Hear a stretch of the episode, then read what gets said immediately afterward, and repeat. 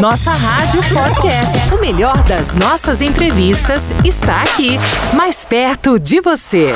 Agora chegou aquele momento da nossa entrevista, a última desse mês aqui de março, que foi todo dedicado aqui na nossa rádio para as mulheres, mas claro que os homens podem participar também, sempre.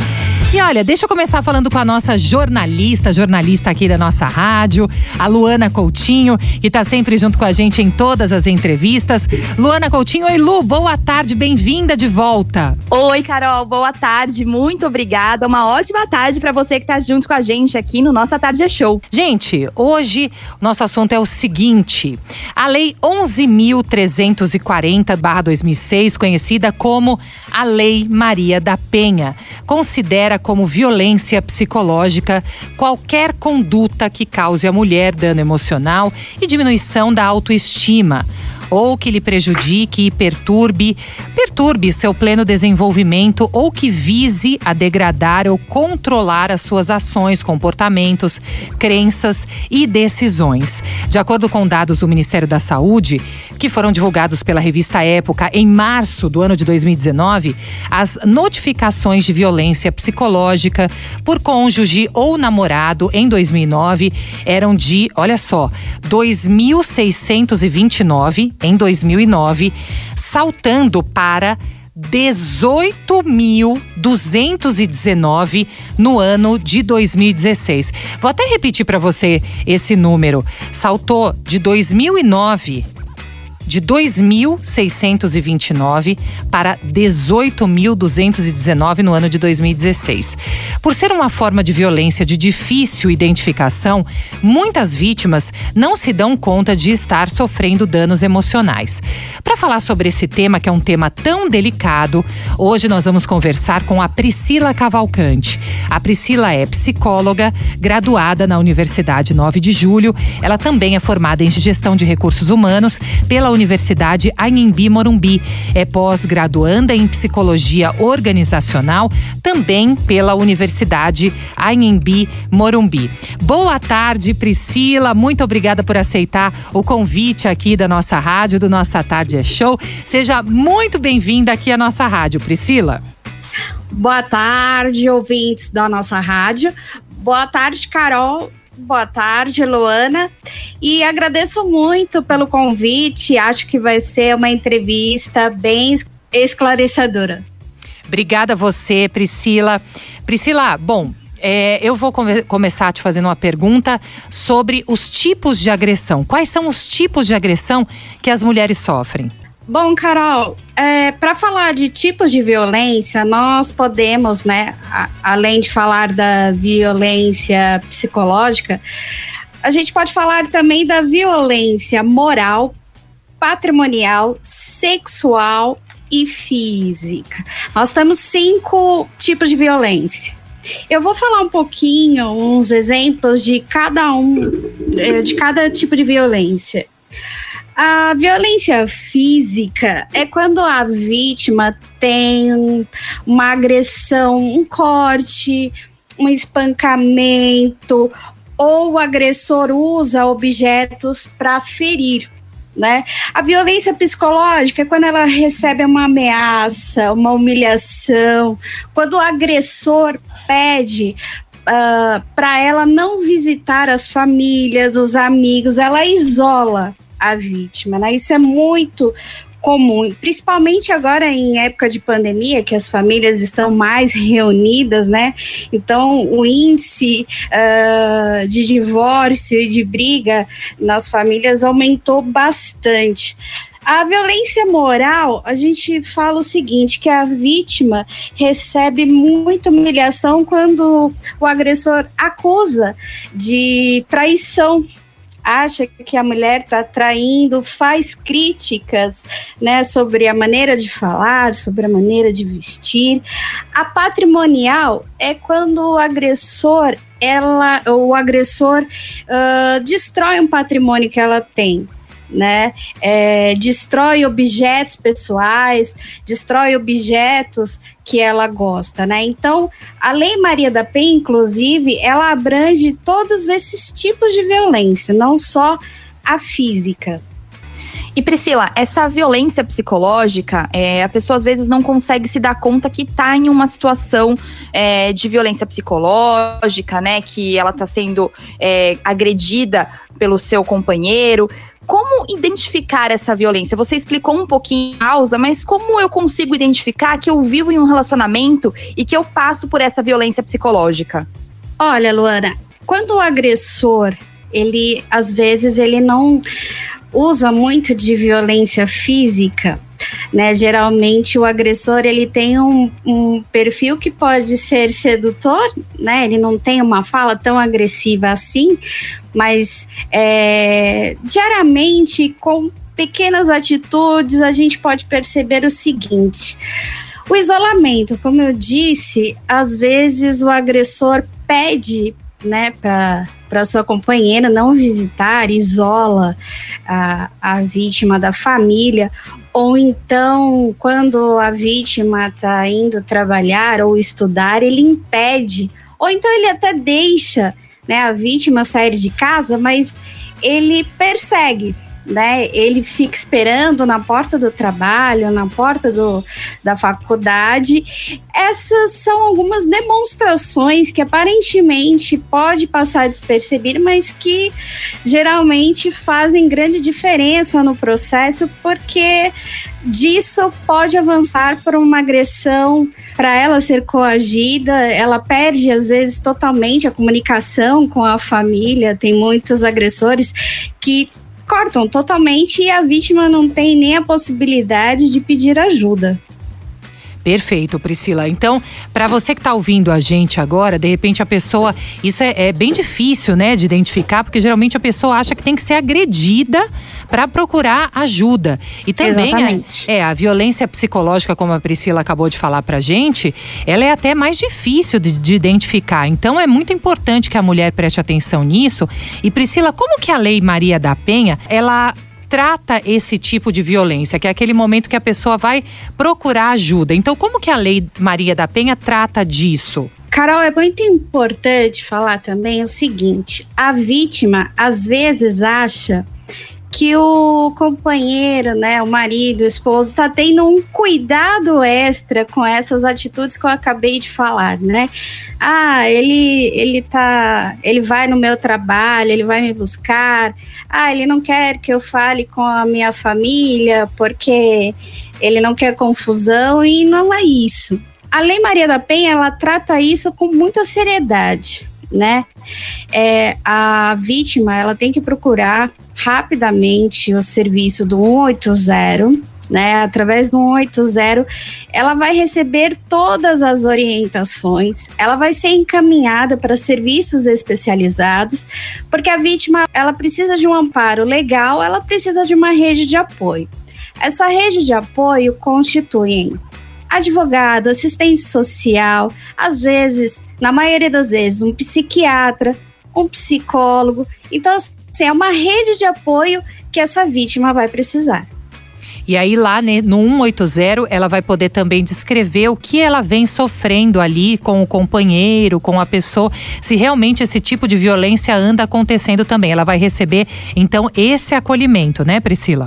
Sim, ela recebe todo esse acolhimento, tá? Uhum. Uh, o relato da mulher é sempre importante falar que o relato da mulher é importante e é levado em conta, né? Óbvio, vão ouvir ambas as partes, mas o relato da mulher é sempre ouvido e é sempre é, colocado na questão como um fato importante. Óbvio que na parte jurídica haverá uma investigação, uhum. mas uh, o relato da mulher é sim levado em conta. A gente estava comentando, né, que a violência psicológica ela é muito mais delicada por não ter agressão aparente, né? Não tem um, um registro físico. Mas a gente pode dizer que tem consequências mentais e também físicas? Sim, Luana. A gente pode falar que tem consequências tanto físico quanto mental, né? Para falar aqui na área mental, a vítima ela pode desenvolver uma depressão, uma insônia, uma ansiedade, uma angústia, pode desencadear outros transtornos e na parte física, uma gastrite, também pode ocorrer disfunções hormonais e isso acaba até afetando outros órgãos. Queria ressaltar também que com a pandemia, a gente observa também um alto índice de consumo de bebidas alcoólicas, né? E a ingestão de outras substâncias. Então é importante falar que a violência física e a psicológica, ela, elas acabam desencadeando outros problemas, né? Isso também deve ser levado em conta, deve ser observado com muita atenção. Certo. Lembrando, você que está ouvindo a gente agora, fique à vontade para participar e enviar perguntas também. Nós, inclusive, já estamos recebendo algumas que já vamos passar aqui para Priscila. Fique à vontade você para participar, 0 Operadora 11 3226 1111. Priscila, com relação a essas consequências físicas e mentais que você acabou de falar, existe alguma maneira de evitar essas consequências, da mulher evitar isso? Olha, Carol, é importante que a vítima procure ajuda. E se isso não for possível, e muitas vezes não é, porque a vítima às vezes é sozinha e não tem o um amparo familiar, mas eu vou responder se a pessoa estiver em alguma das situações. A família dessa vítima é muito importante nesse momento para que faça o acolhimento e ajude essa vítima a sair dessa situação sozinha, às vezes, a mulher ela não tem uh, coragem uh, de procurar ajuda, ela se sente constrangida, ela não quer acabar com o casamento. Quando tem filhos envolvidos uh, no relacionamento, aí é muito mais complicado né? Então, a equipe multidisciplinar é muito importante. Essa vítima, ela precisa de um amparo legal na área de direito, com advogado, assistente social, precisa de psiquiatra, precisa de psicólogo. Sozinha, ela não, não vai conseguir. Caso a vítima não tenha esse amparo familiar, ela pode procurar o Ministério Público Hoje está uh, um pouquinho mais difícil por conta da pandemia, mas existe alguns serviços online. É possível procurar ajuda gratuita e por isso que o telefone 180 é muito importante, porque através desse número ela vai receber o acolhimento e todas as orientações para que ela possa dar andamento e saia o mais rápido possível dessa situação porque muito provavelmente haverá separação de corpos e ela não poderá morar, né? Não, não vai poder ficar com o agressor no mesmo ambiente. E Priscila, a gente sabe que é difícil traçar um perfil assim do agressor, né? Mas existe algum comportamento que, em geral, ele, esse agressor apresente que a gente consegue identificar? Sim, Luana, é possível sim, e geralmente o agressor, ele apresenta uma baixa autoestima. Ele não, ele não tem tolerância, é, ele não consegue lidar com os acontecimentos do dia a dia. Geralmente, os agressores, eles têm um problema, um histórico familiar muito complicado, então ele acaba fazendo essa repetição de comportamento então, provavelmente lá na infância, é, ele presenciou ao, os seus pais brigando, ou até mesmo a vítima, né, que está passando por isso, né, presenciou os pais brigando, viu uma violência dentro de casa e acha, né, acreditou que aquilo é normal, né? Então, não é normal. Então, muitas vezes, né, é, existe a, o padrão de comportamento, a repetição de, de comportamento, né, de um histórico familiar, mas também é, tem outros problemas envolvidos, como o alcoolismo, o uso de drogas entorpecentes, e isso acaba influenciando. Mas geralmente são pessoas que têm baixa autoestima, gostam de controlar a vítima, gostam de controlar o ambiente, eles, eles querem estar no controle da situação, né?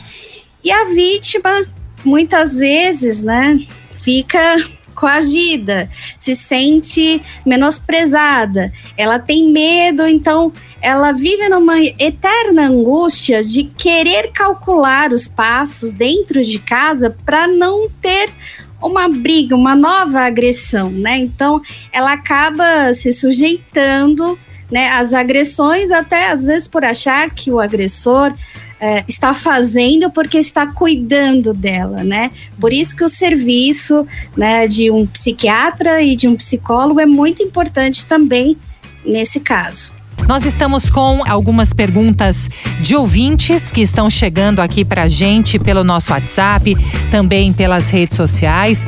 É, Priscila, eu vou colocar aqui é, nosso ouvinte Luiz Alberto de Frutal, de Minas Gerais. Ele tem uma pergunta aqui. E presbítero Luiz Alberto, boa tarde, muito obrigada, sempre participando aqui do Nossa Tarde é Show.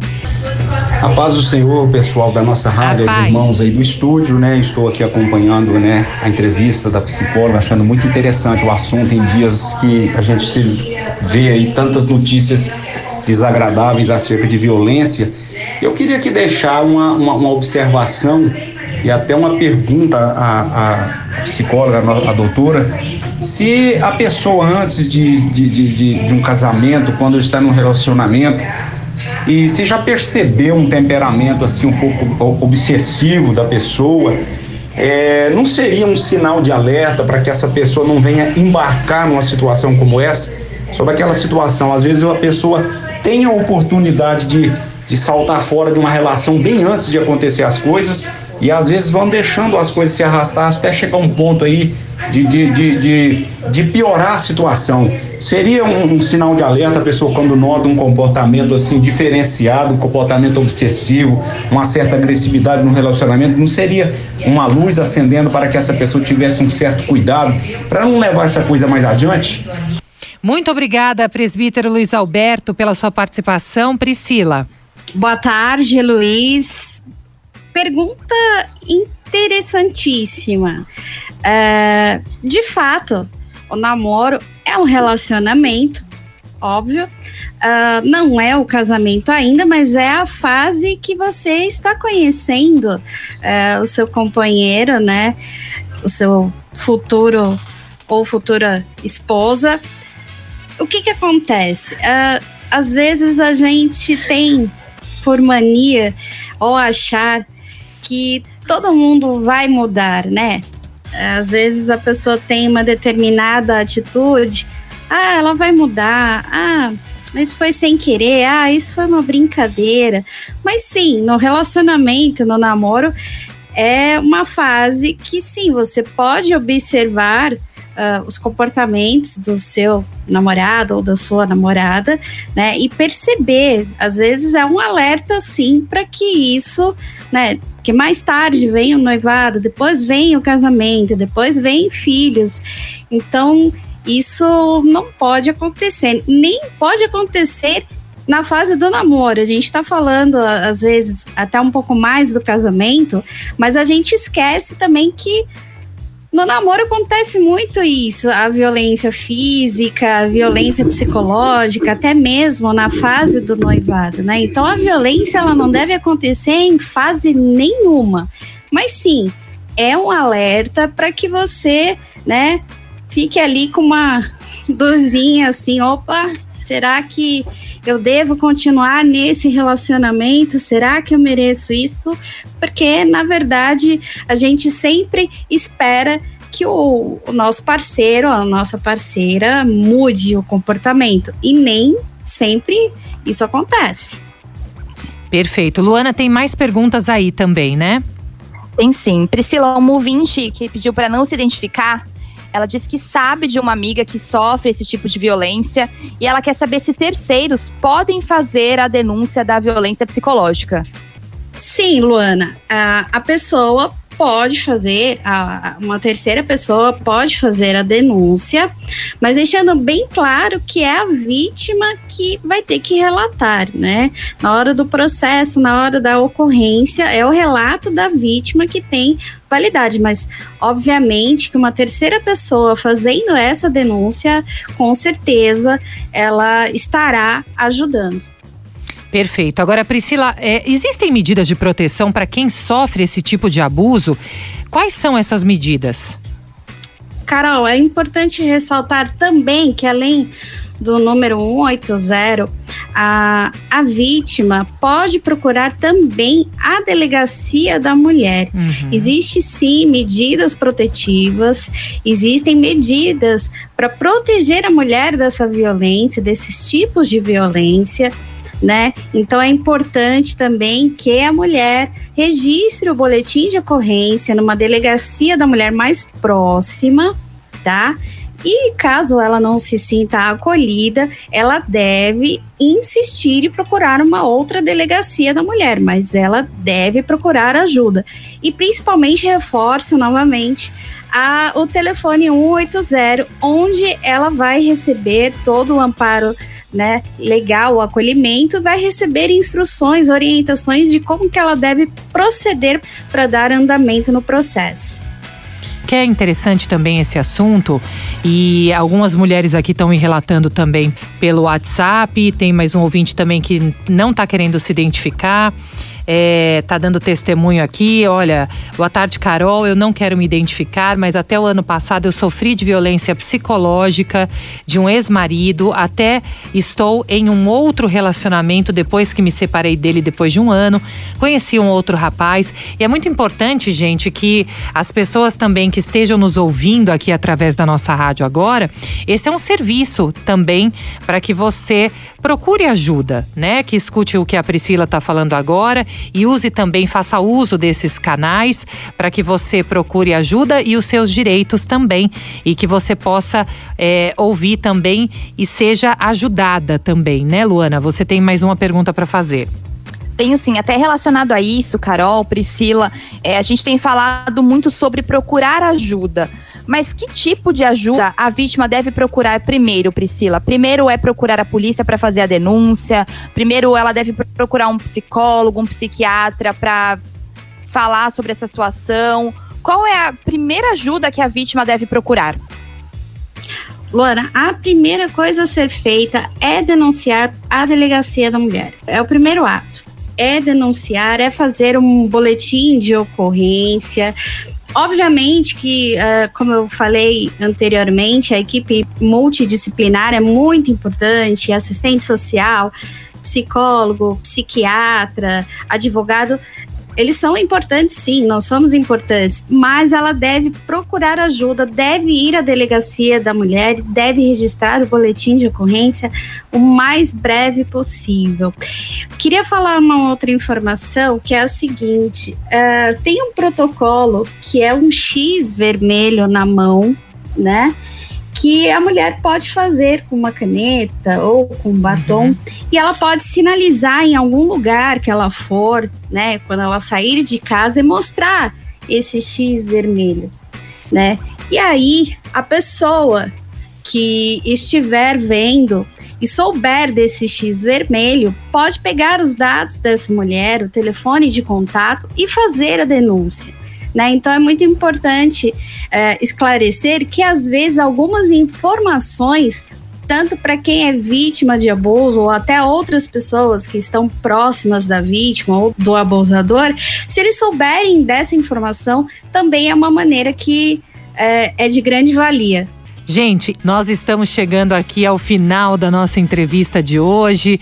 Priscila, muito obrigada. Nós conversamos hoje aqui com a Priscila Cavalcante, a Priscila que é psicóloga, graduada na Universidade 9 de Julho. Ela também é formada em gestão de recursos humanos pela Universidade Anhembi Morumbi e pós-graduanda em psicologia organizacional também pela Universidade Anhembi Morumbi. Olha, tem muitas perguntas também chegando aqui ainda pelo nosso WhatsApp. Nós vamos encaminhar aqui para Priscila.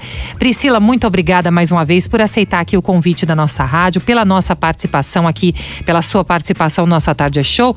Por favor, quem quiser conhecer um pouco mais do seu trabalho, como entrar em contato com você, Priscila? Carol, Luana, ouvintes da nossa rádio, eu agradeço pelo convite. Eu vou deixar aqui os meus contatos no Instagram, é o arroba Cavalcante com TI no final, Cavalcante Psicologia E o meu e-mail é pricavalcante psicologia, tudo junto, arroba gmail.com. Perfeito, Priscila, muito obrigada. Luana, também as suas considerações finais, por favor. Eu agradeço mais uma vez poder participar aqui da entrevista com você. A gente encerra aqui o mês especial das mulheres, mas toda terça e quinta tem entrevista aqui na nossa rádio. Nossa Rádio Podcast. O melhor das nossas entrevistas está aqui, mais perto de você.